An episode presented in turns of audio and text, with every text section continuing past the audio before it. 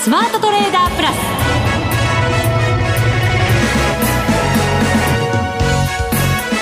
全国のリスナーの皆さんこんにちは。内田まさです。この時間はザ・スマートトレーダープラスをお送りしていきます。まずはこの方にご登場いただきましょう。国際テクニカルアナリスト福永博之さんです。こんにちは。よろしくお願いします。よろしくお願いいたします。お願いします。さて日経平均株価1円71銭安1万8430円49銭となっています。はい戻りが鈍いって言っていいですよね。ねえ。まあ日中は90円ちょっとですかね、あの、まあ値上がりする場面あったんですけど、18,500円台にも乗せましたからね。乗せましたね。511円。あ、まあ、これ、5場だ。前場は523円というのがあります。そうです。細かいですけど。いえいえ。はい、で、まあ前後場ね、もう、あの、それぞれ1回ずつ、こう、18,500円乗せたんですけど、はい、まあやっぱり前場の高値を5番に入って抜けられないとですね、抜くことができないと、うん、あの押し返されてしまうっていうもう本当まあやっぱりこうトレードデイトレードしてる方からするとですよあのまあ売りのタイミングとしては もうあのパターンとしてはもうセオリー的なあの王道っていう感じですよね。戻ったら売り。そう。戻ったら売りとで、超えられなくて、ずるずる落ちてきたところで買い戻すというね。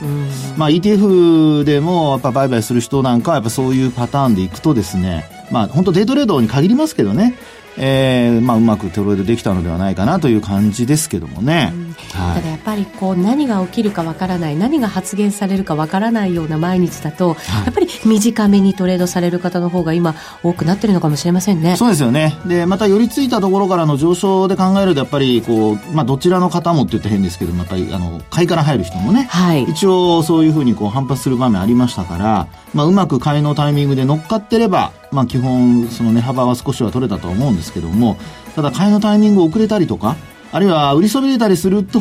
どうしても今日のようにマイナスになるとですね、はい、あの、損失抱えたまま持ち越しちゃうなんてことになりかねないので、まあ、そのあたりがやはりちょっとこう、買いから入る方が私的にはちょっと危険かなっていう感じはするんですけどもね。はい前場の高値を5番抜けない、うん、そして午午前中の前場の安値を5番また下,、下回ってしまうっていう、ね、そういうことですよね。はい、はいえー、なかなか難しい相場でございますので、はい、今日もそのタイミングなども含めて。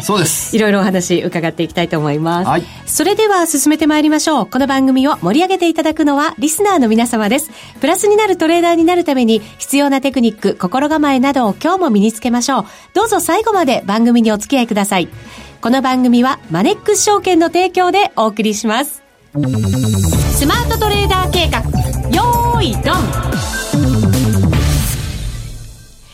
さあ、それでは足元の相場振り返っていきたいと思います。改めて日経平均18,430円49銭、1円71銭安。えー、そして、えー、マザーズ指数が、これはプラスでプラス6.67ポイント、1016.21ポイント。はい、今日も主力のところと、えっ、ー、と、その、そうですね、はい、えっ、ー、と、温度差があったということになるんですかね。そうですよね。まあ本当にあのー、今伝えてくれましたように、やっぱり新興市場、ジャスダックとマザーズはプラスで終えて、はい。で、日経平均だけがマイナスで、トピックスは若干小幅、まあ、あの、やっと反発って形ですからね。うん、まあ昨日は本当にあの、反落して終えてましたので、はい、で日経平均株価の方は逆に言うと、こう、3日ぶりの、あ、4営業日ぶりの反落ですかね。うん、3日続伸してましたので、はい、まあそういう形で、こう、ちょっとなんか、あの、入れ違いというような、まあ、まちまちの状況が2日間続いているっていう流れになってるんですよね。はい。で、あと、ただ、商いはっていうふうに見ますと、あの、売買高はそれほど、まあ、実は昨日よりもちょっと減ってるんですけども、はい。1億1000万株ぐらい減ってますかね。で、あと、売買代金の方も、そうですね、1600億円ぐらい昨日より減ったという形ですけどもね。はい。まあ、ただ2兆円は一応超えているので、まあ、そういう意味では、やはり主力株の売買というのは、まあ、それなりにという感じでしょうかね。で、最近ですと、やっぱりあの、えー、部職の矛先を見ますと、えー、個別の中でも特にあの、まあ、例えばゲーム関連だとか、はい。まあ、そういったところが少し賑わったりだとかですね。あと、バイオ関連のところも少し賑わったりだとか。で、昨日なんかは特にあの、まあ、えっと、アメリカの決算でですね、えー、まあ、えっと、三菱 UFJ フィナンシャルグループの子会社。はい。ね、あの、あ持ち分法って言った方がいいんでしょうかね。うんで、そこで、えっと、モルガンスタンレーでしたかね、あの、決算が出て、高決算、まあ予想を上回ったということもありまして、まあ今日はそういった中では銀行株、今お話した三菱 UFJ フィナンシャルグループが、えー、一応1.71%ということで、まあ2%近い上昇で終えたと。はい。で、まあ、銀行株は総じて高かったですからね。ね、このところちょっと厳しい場面の方が多かったですからね、銀行株、ね。そうなんですよね、えー、ですからそういったところもトピックスの押し上げにつながっているということかとは思うんですけども、はい、ただ、やっぱり、こう、テクニカル的に見ますと、本来、今日、本来って言ったらちょっと変ですけども、まあ、セオリーで言うとですよ、あの、強い時のセオリーっていうふうに考えていただきたいんですよね。はい。で、先ほどもお話しましたように、前場一旦こう高くなっていって、寄り付きから値を上げていってですね、で、5番にまたその前場の高値を抜くっていうパターンになると、一応値を保つっていうパターンになるわけですよね。はい。そうすると、今のは日中の中でのお話なんですけど、あのー、今度、冷やしのローソク足なんか見ていただくとですね、はい、あの、今日の上昇で、本当は、ここが、あの、強い時のセオリーになるんですけど、うん、5日移動平均線が上向きに変わるパターンが多いんですよ。はい。例えば日中、こうちょっと安くなってもですね、横ばいになったところがサポートになって、その後価格が上昇して終えることによってですね、うん、5日移動平均線が上向きで終えるっていうパターンが強い時のパターンなんですね。はい。でも今日見るとトピックスは横ばいですし、えー、日経金株価も、こちら、そうですね、横ばいが若干下かもしれませんね。そうですか。ええー、ちょっと心もとない5日線ですね、それは。そうですね。まあ、ごめんなさい。1円ぐらい一応上ではありますかね。1円か。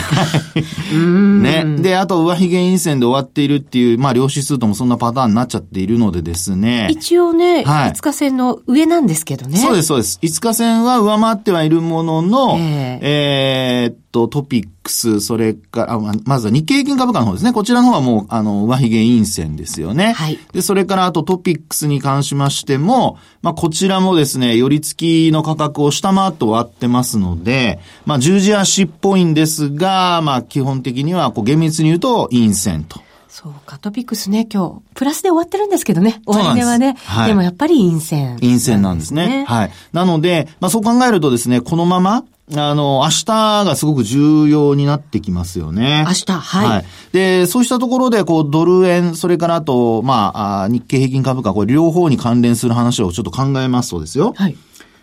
ワシントンで G20 始まりますよね。はいで、そこでもし、あの、まあ、アメリカ側からですけど、まあ、明日の、まあ、取引時間中に出てくるかどうかわかりませんが、例えば、為替について、強いドルっていうか、ドルが強すぎるってあ、あの、トランプ大統領が発言しましたけども、ええ、これ、ひょっとすると、ね、アメリカ、まあ、G20 で財務省の、その、首脳がこう集まる中で、ドル、ちょっと利上げするからってみんな買いすぎじゃないのとかですね。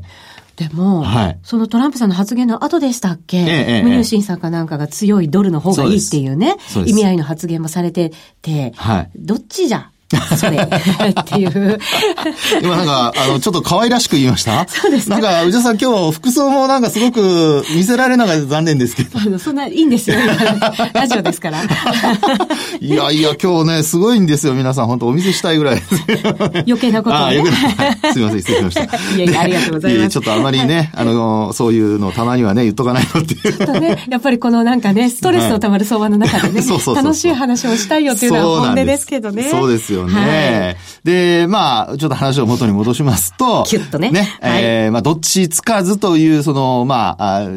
まあ、両、まあ、重鎮ってわけじゃないですけど、二人のね、トップが、まあ、財務省のトップと、それからあと、アメリカの国のトップがですね、はい、それぞれ別のことを言っているというね、まあ、そうなりますと、やはり、結果的に、その、まあ、今の内田さんの話からするとですよ、やっぱりムニューシンさんの方が、あの、金融政策の舵取りをしてるわけですから、はい、まあ強いドルを支持するということを言ってますので、G20 では何も出ないのではないかっていうのが考えられるんですけども、ええ、万が一ですよ。まあ、それも考えとかなきゃいけませんよね。もちろん、ね、これがマーケットなんでですね、本当にちょっとそのあたりはですね、あの、意識しておかないと、はいま、あの、ヘッドラインでなんかポンと飛び込んでくると、それだけでストンっていっちゃう可能性があるので、そうですね、えー、これがマーケット、これがトランプ政権っていうね、うん、なんかそんな感じですよね。そうなんですよね。はい、ですから、まあ日本株に関しては、今お話しましたようなところが、まずはその今晩のね、はい、為替市場でどうなるか。で、あとニューヨークダウに関しても、やはり118ドル安ですかね、昨日ね。うんはい、で、こちらの方もやっぱ決算発表、さっきも話しましたように、あの、金融機関、まあゴールドマンサックスはちょっと予想に届きませんでしたが、えー、あとはリテールがメインの、あの、ウェルズファーゴもそれほど良くなかったんですけど、うんはい、他のところは良かったんですよね。うん、ですので、まあそう考えるとですね、あの、決算はさほど悪くないんですけど、ニューヨークダウの方はなぜか、まあ原油価格の下落とかって言われてますけどもね、ちょっと冴えない展開が続いていると。なんかチャート的に見ても、なんかこう、垂れてきた感じ？だらーんと。いや、本当そうなんですよね。はい、で、特にあの、まあ、これまでは50日移動平均線っていうのがニューヨークダウンサポートになってたんですけど、はい、まあ、それを下回る状況になってきてしまっていてですね、もう、あの、75日移動平均線に接近するような、で、まあアメリカの場合は50だとか100だとかっていう移動平均数を使うことが多いので、はい、まあ100日はまだちょっと下にはあるかとは思うんですけど、まあそのあたりですね、あの、ニューヨークダウンもちょっと、そうした長期の移動平均線、うん、冷やしで見た場合の長期の移動平均線下回るようなことになりますと、ちょっとあの、警戒感がまたまた高まってくるってことになりますよね。そうですね。なんかじわじわ、あの、はい、大きな節目だった2万ドルのところにね、ええ、なんか近づきつつあるみたいな。そうなんですよね。そんな動きではありますからね。え、で、あともう一つやっぱりそういうことで言いますと、今晩ですかね。あの、フィラデルフィア連銀の製造業景気指数が発表になりますよね。はいで、前回、まあ、今週出たニューヨーク連銀の製造業景気指数が予想を大幅に下回ったという流れでしたので、うん。はい、まあ、そう考えますと、これ、あの、ニューヨーク連銀の数値も4月でしたけども、フィラデルフィアのこの数値も、今晩出る数値もこれ4月なんですよね。はい、ですから足元の景況感がやはりちょっと悪いっていう話になってきますと、あの、無入信さんが、その、長期的なドル、強いドルは支持するって言ってもですよ。うん。目先ね、利上げ6月本当にやるのかどうかっていうのに、またまたちょっとクエスチョンマークついてきますからね。そうですよね。ええ、だとすると株価だってもしかしたら調整、さらにするかもしれないっていう意識も高まりますし、経済全体がそろそろやっぱり終わりを迎えてくるんじゃないかっていう。そうそうそうそうね。それを織り込んでいくとすると、やっぱりなかなか、ね、そうなんですよね。ですから、もう本当にあの、やっぱり今年、まあ去年から今年ですよね、あのトランプラリーと言われた、その株の上昇、ドルの上昇がまあ続いてですよ。はい、で、それによって、あの、まあ期待が先行したっていう話ありますけども、やっぱりこう、景気がいい中でさらに持たせるような動きを、あの、続けるっていうのが、うん、まあマーケットの期待だったわけですから、はい、まあそれがやっぱり続かないというか、もうもたもたしてるってなるとですね、えー、一気にこう逆の動きっていうのも出かねないので、まあ、特にやっぱり日本株に関してはニューヨークダウが下落しても、今日みたいにトピックスはプラス、日経平均株価も取引時間中はプラスだったという流れがありますから、はい、あの、どちらかというとやっぱり為替ですよね。そうですね。うん。ですので、やっぱりドル円が、あの、まあ、少なくとも、あの、今月、まあ、あるいは来月、まあ、108円台は、まあ、最低でも維持して、うん、そこから、まあ、109円、10円というふうに戻していかないと、厳しくなってくるのかなという感じはありますよね。えー、米ドル、今、108円83銭から84銭ぐらい。はい、ただ、冷やしのチャート見ると、これ日経平均に負けずとも劣らずぐらい 戻り鈍いですよね。ねえ。ー、あの、ボリンジャーバンドなんかで見ていただくとよくわかるんですけど、やっぱり、あの、プラスシグマをなかなか上抜けられないっていうような状況がですね、冷やしなんかで見ると続いてるんですよね。まあ、ですから、そのあたりからするとですよ、あの、日経平均の、こう、弱含みで、まあ、どちらが先かなんていう話はちょっと置いといても、あの、基本的にやはり、あの、両方連動して動いている形になってますから、まあ、この中で、あの、どちらも、まあ、特にこう、か、日経平均から見れば為替が、あの、マイナスシグマ抜けられないとか、あるいは僕はあの、20日で見てますけどね。はい。20日移動平均線を上抜けられないとか、あるいは近づかないとかっていうことになってくると、やっぱり弱含むっていう流れが、こう、ちょっと、あのー、まあ、流れとしてこう続いちゃいますんでね。で、あとは、あの、業績発表なんかもこれから行われますけど、これもね、あれ、今日、安川電機の決算が出たんですかね。うん、そういう時期ですもんね。ね。ちょっとごめんなさい、あの、手元をまだ見てませんけども、ええー、まあ、あ実質的にですね、あの、業績発表で、まあ、なかなかそれが伸びてくれない、期待に、まあ、届かない。はい。あるいは、ああ、今、こうちょっと手元で今見てますが、ロイターベースで見ると、安川電機は、想定為替レートが110円ですね。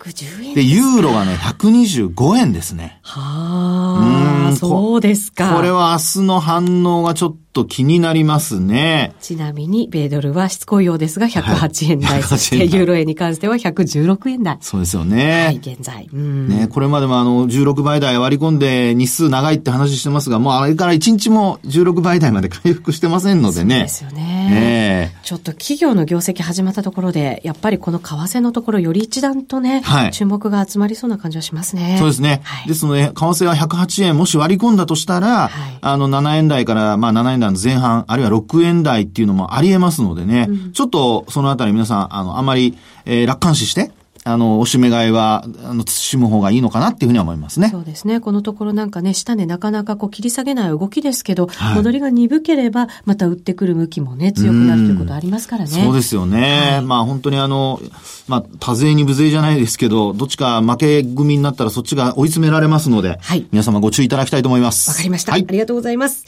以上、スマートトレーダー計画、用意ドンでした。日本株投資をお楽しみの皆様。今、新大統領が誕生し、注目のアメリカへ投資してみませんか？米国株に興味はあるけど、英語だし、知らない企業も多いし、なんだか難しそうだなと思っている方。実はそうではありません。米国株は1株から購入可能。株価は100ドル以下の銘柄が多く、1万円もあれば、あなたもアメリカ企業の株主に。少額から投資でき、始めやすいのが米国株の特徴なんです。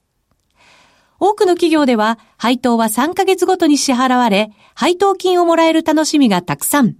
最近は日本でもサービス展開しているアメリカ企業が増えており、日本人にも身近になったことで、米国株投資を始める方が増えています。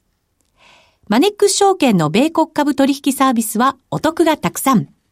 手数料は業界最安水準。特定口座にも対応。取扱銘柄数はオンライン業界最多の3000銘柄超。さらにさらに、米国株を初めてお取引されるお客様には、最初の20日間限定で、取引手数料を最大3万円までキャッシュバック。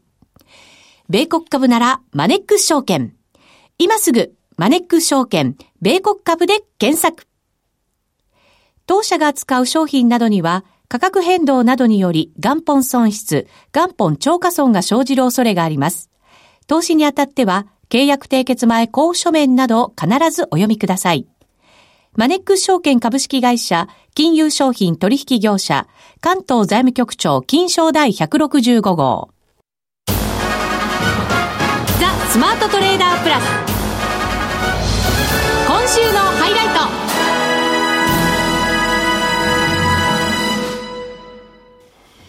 さあ、それではここからはゲストご登場いただきましょう。月1ゲストです。マネックス証券チーフストラテジストの広木隆さんです。こんにちは。こんにちは。よろしくお願いいたします。よろしくお願いします。お願いします。前回出ていただいたのが3月のまあ初めぐらい。うん、そこからこうじわじわじわじわと、えー、ニューヨークダウは、なんとなくこう先行き不安な感じになってきて、日経平均の方はズドンと。来たという感じになりましたが、ひろきさん、どのようにご覧になってますか？結構じゃあ、出演の間が空いちゃったんですね。結構空きましたね、今回ね。ね、そうですよね。1、2週間つもりがちょっと、あそうです間が空いちゃいましたね。まあ、この間ね、いろいろなことありましたけども、はい、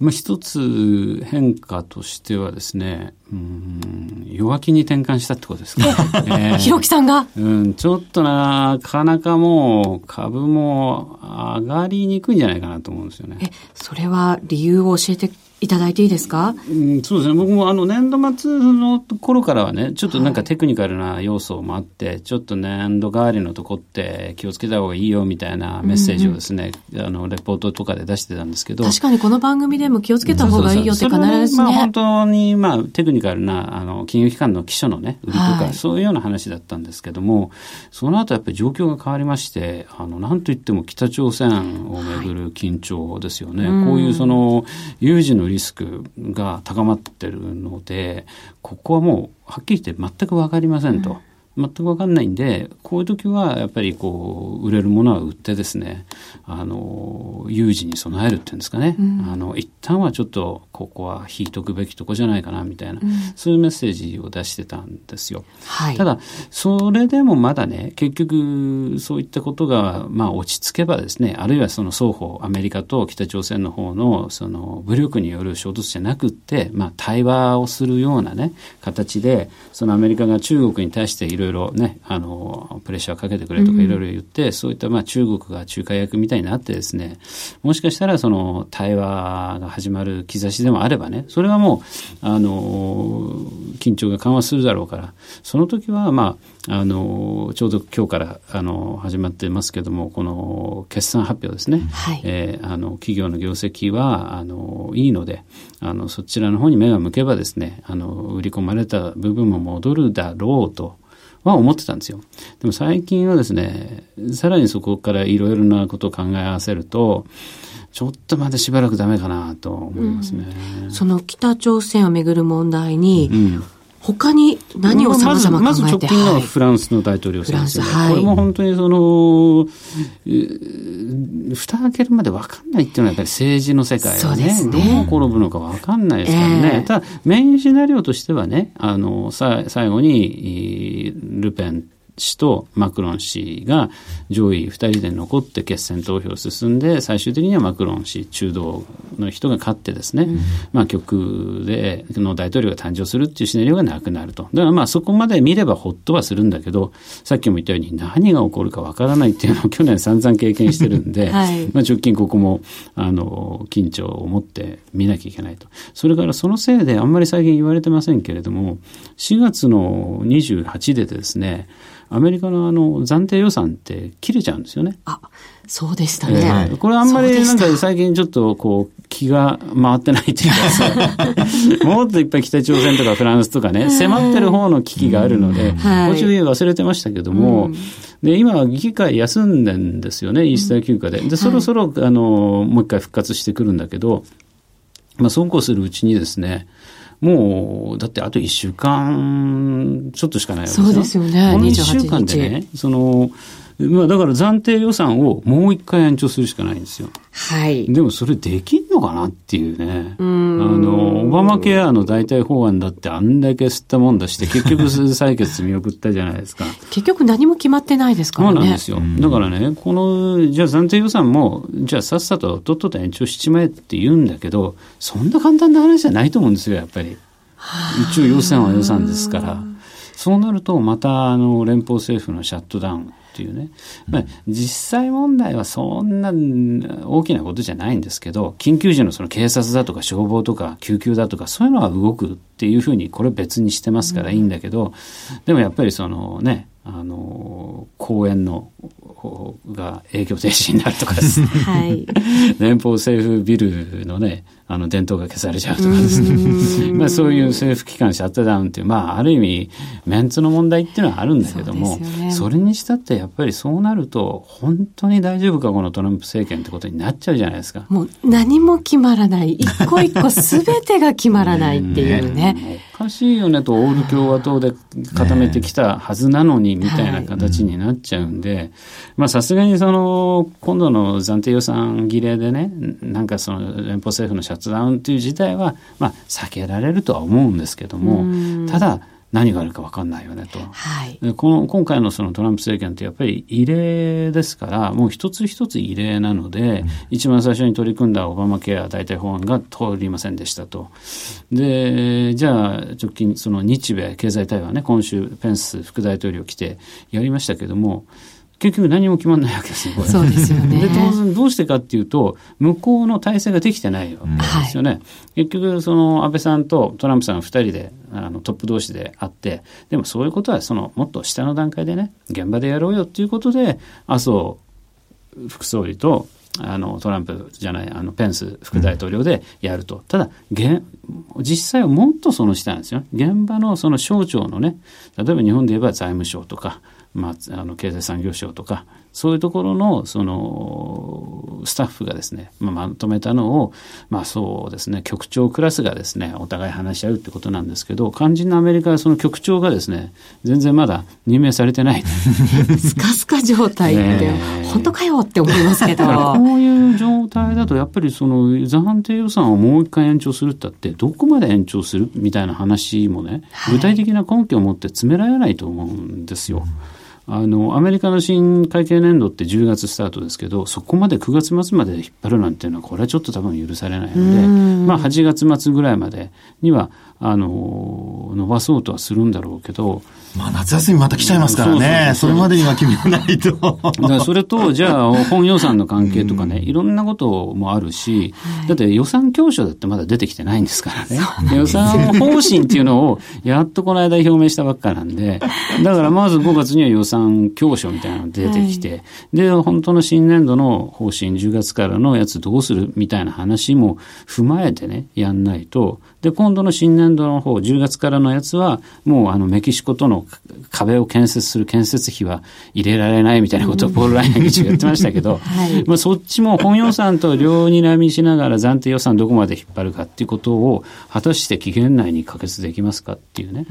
で、それできないとなるとまたちょっとドルが売られたりとかするでしょう。うでも全部一個一個後ろ倒しになってたらマーケットが期待している減税のタックスリフォーム、税制改革なんてね、本当かよみたいな話にまたなっちゃうんで。うそうですね。先送りだけじゃなくて、本当にできるのかっていう。そうそうそう。また一段とそういう政権に対するですね、不信感から、そのドル売り、円高、で株安っていうのも十分あるじゃないですか。そうこうしてるうちに日本ゴールデンウィークに入っちゃいます。はい、ゴールデンウィークの間に FOMC がありますよね。そうなんです、ね、今度の FOMC は、あの、さすがにもう政策変更は何もないんだけど、声明文が出てくるので、はいここでトーンがどう変わってるかですよね。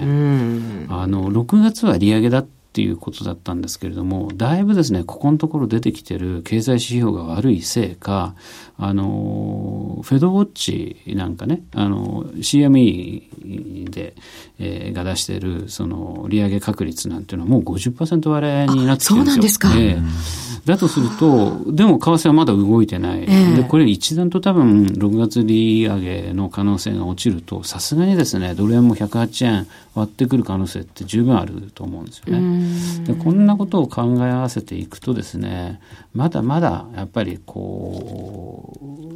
株をねとても変えるような状況にないんじゃないかなと思いますね。はい、ですね。期待だけでわーっと来た相場、日米ともにそうでしたけれども、うんね、こう期待が剥がれるだけじゃなくて、うん、何も決まらないリスクっていうのを、そこから織り込むとするとですよ。